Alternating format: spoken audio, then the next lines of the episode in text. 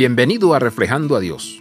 Los dos primeros capítulos de Santiago hablan de cómo responder a las pruebas en una manera piadosa, en otras palabras, de desarrollar una madurez espiritual. Esto nos lleva al conocido tema de domesticar la lengua en el capítulo 3. Si bien estos temas son fundamentales para la vida de cada cristiano, Santiago se enfoca en un cierto grupo de cristianos, los maestros. Santiago es meticuloso, él señala qué tan fácil es tropezar. Nuestra lengua es posiblemente uno de los instrumentos más poderosos que tenemos. Nuestras palabras, así como nuestro silencio, revelan nuestra madurez espiritual.